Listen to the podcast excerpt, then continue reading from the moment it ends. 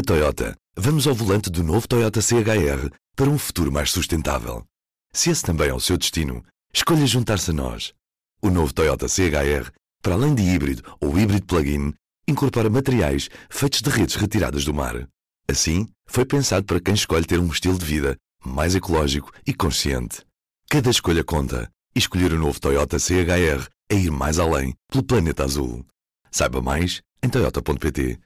Do Jornal Público, este é o P24. Hoje, o que falta para se chegar a um acordo na COP28? Viva! É desta terça-feira um cenário alarmante. Na Península Ibérica, mais concretamente em Málaga, chegou-se aos 29,9 graus Celsius. Estamos em dezembro, a poucos dias da entrada do inverno. A temperatura anormalmente alta para a época deixa alertas sobre o estado do planeta e no Dubai, onde decorre a COP28, estes alertas deviam soar com mais intensidade. Mas será que já há acordo? Aline Flor, viva! A partir do Dubai, a jornalista do Azul que o público tem destacada nesta COP28. Como estás, Aline? Que horas são por aí? Alô, Ruben. Olha, neste momento é 1h35 aqui no Dubai. Foi a hora que acabei de escrever o texto sobre o que se passou esta terça-feira, que era o dia em que estava planeado terminar a COP28. Aline, na hora que estamos a falar já existe um, um acordo? Não, era para ter saído uma nova versão nesta terça-feira, ao final da tarde, mas às 10 da noite nós soubemos que afinal não ia acontecer. E na altura em que as pessoas ouvirem isto, provavelmente já haverá um documento. E a previsão é que os países também se reúnam no plenário logo de manhã. Mas pronto, agora enquanto estamos a falar, o presidente da COP ainda deve estar em reuniões, porque eles avisaram que iam ficar até às 3 da manhã e o texto, pelo menos é o que dizem, vai ser publicado às 6 da manhã, ou seja, às 2 de Portugal. Uhum. E, e, o que é que explica que seja sempre tão difícil chegar a um acordo nestas cimeiras? Já agora, o que é que está a fazer com que não haja ainda um, um, um consenso nesta COP28? Olha, neste momento o documento mais esperado desta COP é o chamado Balanço Global, não é? o Global Stock Take, e que é a primeira vez em que os países fazem um balanço do que foi feito desde o Acordo de Paris, que foi assinado em 2015. E esse documento tem também que ter indicações sobre como corrigir o que é preciso para aquela meta de limitar o aquecimento em 1,5 graus, não é? em relação aos níveis pré-industriais. E neste momento, já agora, estamos um pouco acima de 1,2 graus e a acelerar.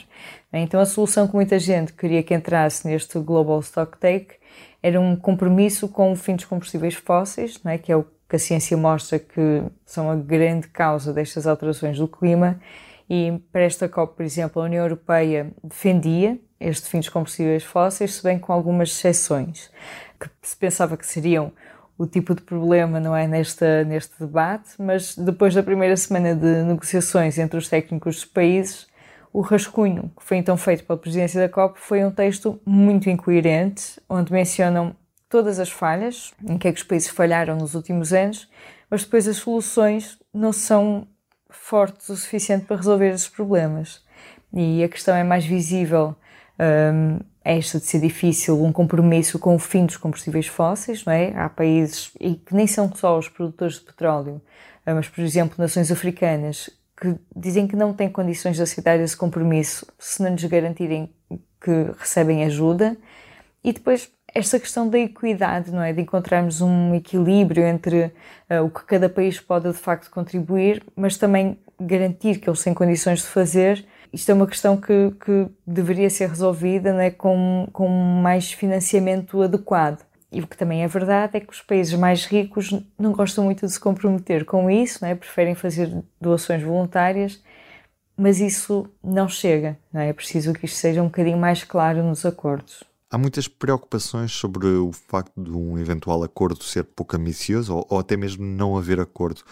É mesmo possível que esta COP termine sem, sem esse acordo ou, ou há neste momento uma grande pressão para que isso não aconteça? Olha, eu acho que acordo para a COP todos querem, não é? Acima de tudo, os Emirados Árabes Unidos, que estão a organizar esta COP, e para o presidente da COP, o Sultan Al-Jaber, isto parece quase uma questão de honra, não é? Que ele foi muito criticado por ser CEO de uma petrolífera e ele tem sido muito insistente em que esta seja uma cimeira da ação, em que é preciso concretizar. Ele adora usar a expressão de que o limite de 1,5 graus tem que ser a nossa North Star, a nossa estrela polar, e ninguém sabe bem o que é que seria esta COP sem acordo, não é? No fundo, houve, por exemplo, em 2000 houve uma cimeira em Haia que depois teve que ser interrompida, mas foi retomada meio ano depois em Bona, não é? E concluíram os trabalhos e houve um acordo. E não sei, se calhar o exemplo mais famoso e que se calhar as pessoas aqui se lembram mais foi a COP 15 em Copenhague, em 2009, onde era para acontecer um acordo global, vinculativo, para reduzir as emissões e no final das contas acabou por sair um acordo que nem sequer foi aprovado em, no plenário. E pronto, quando nós lemos sobre o que se passou em Copenhague, há algumas coisas que não, não são assim tão diferentes daqui. É? Naquela altura, a grande divisão foi também entre países industrializados e os outros menos desenvolvidos, não é? que não tinham uma economia forte suficiente para pagar a transição que é necessária e eles sentiram que não foram ouvidos não é, para a construção daquele acordo e que não iam ter o apoio que precisavam e por isso rejeitaram aquele texto. E por isso, pronto, no fundo vamos ver se nestes dias vamos ver mais solidariedade, não é, dos países mais ricos. Também vamos ver se, se vai surgir a flexibilidade dos produtores de petróleo, não é, tipo como a Arábia Saudita, para deixar passar este palavreado do fim dos combustíveis fósseis, que na verdade é muito importante, não é? Porque depois há esta questão de que o problema das alterações climáticas é que elas não têm fronteiras, por isso é que estas decisões têm que ser tomadas também por consenso, não é? E este consenso, pronto, demora, é mais ou menos natural, vamos ver é se isto fica fechado já hoje ou se termina só na quinta-feira. É a Aline Flor que vai continuar no Dubai a acompanhar esta COP28. Esperamos para esta quarta-feira mais novidades para já, a cimeira estende-se pelo menos por mais umas horas. De ontem, uma visita e um dado. O dado são os 19% de redução nos níveis de exaustão dos trabalhadores que seguem uma semana de 4 dias e que deixa já alguns sinais sobre a possibilidade de mudarmos o nosso modelo de trabalho.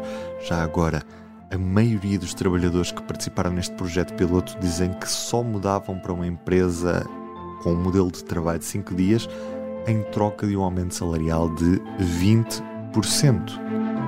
Público.pt está lá a notícia. Depois, não vou abandonar a Ucrânia. São palavras de Biden ao lado de Zelensky quando no Congresso norte-americano ainda não houve um consenso para libertar novas verbas para apoiar a Ucrânia. Ruben Martins deste lado, Aline Flor a partir do Dubai, os Emirados Árabes Unidos. Até amanhã. O público fica no ouvido.